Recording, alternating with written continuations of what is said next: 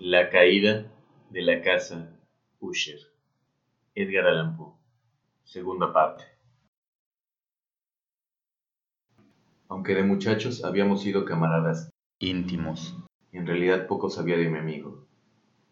Siempre se había mostrado excesivamente reservado.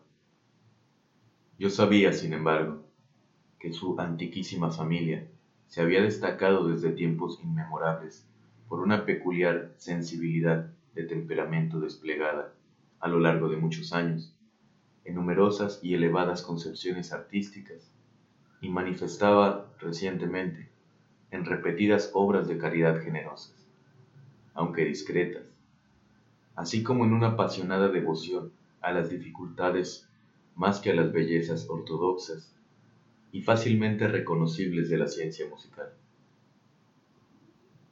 Conocía también el hecho notabilísimo de la estirpe de los Usher, siempre venerable. No había producido en ningún periodo una rama duradera. En otras palabras, que toda la familia se limitaba a la línea de descendencia directa, y siempre, con insignificantes y transitorias variaciones, había sido así. Esta ausencia, pensé, mientras revisaba mentalmente el perfecto acuerdo del carácter de la propiedad con el que distinguía a sus habitantes, reflexionando sobre la posible influencia que la primera, a lo largo de tantos siglos, podía haber ejercido sobre los segundos.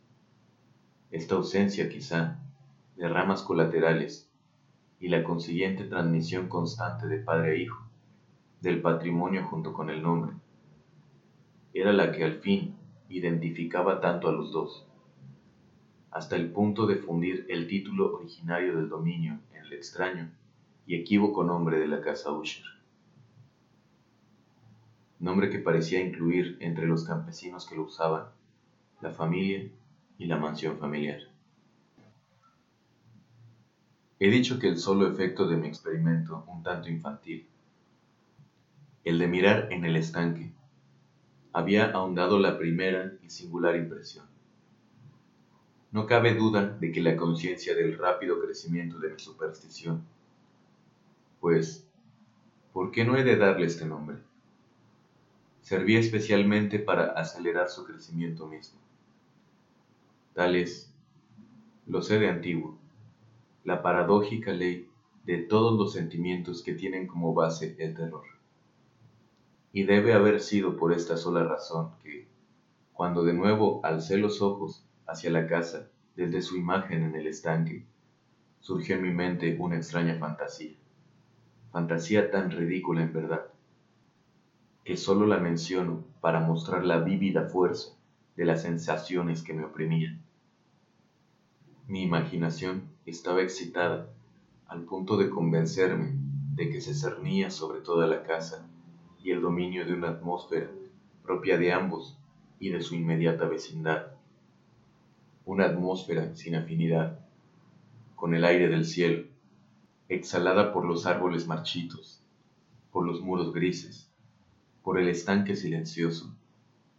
Un vapor pestilente y místico, opaco, pesado, apenas perceptible, de color plomizo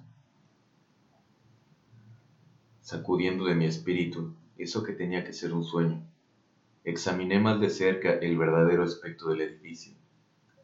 Su rasgo dominante parecía ser una excesiva antigüedad. Grande era la decoloración producida por el tiempo. Menudos hongos se extendían por toda la superficie, suspendidos desde el alero en una fina y enmarañada tela de araña. Pero esto nada tenía que ver con ninguna forma de destrucción. No había caído parte alguna de la mampostería, y parecía haber una extraña incongruencia entre la perfecta adaptación de las partes y la disgregación de cada piedra. Esto me recordaba mucho a la aparente integridad de ciertos maderajes que se han podrido largo tiempo en alguna cripta descuidada sin que intervenga el soplo del aire exterior. Aparte de este indicio de ruina general, la fábrica daba pocas señales de inestabilidad. quizá el ojo de un observador minucioso, hubiera podido descubrir una fisura apenas perceptible que, extendiéndose desde el tejado del edificio, en el frente, se abría camino pared abajo, en zigzag, hasta perderse en las sombrías aguas del estanque.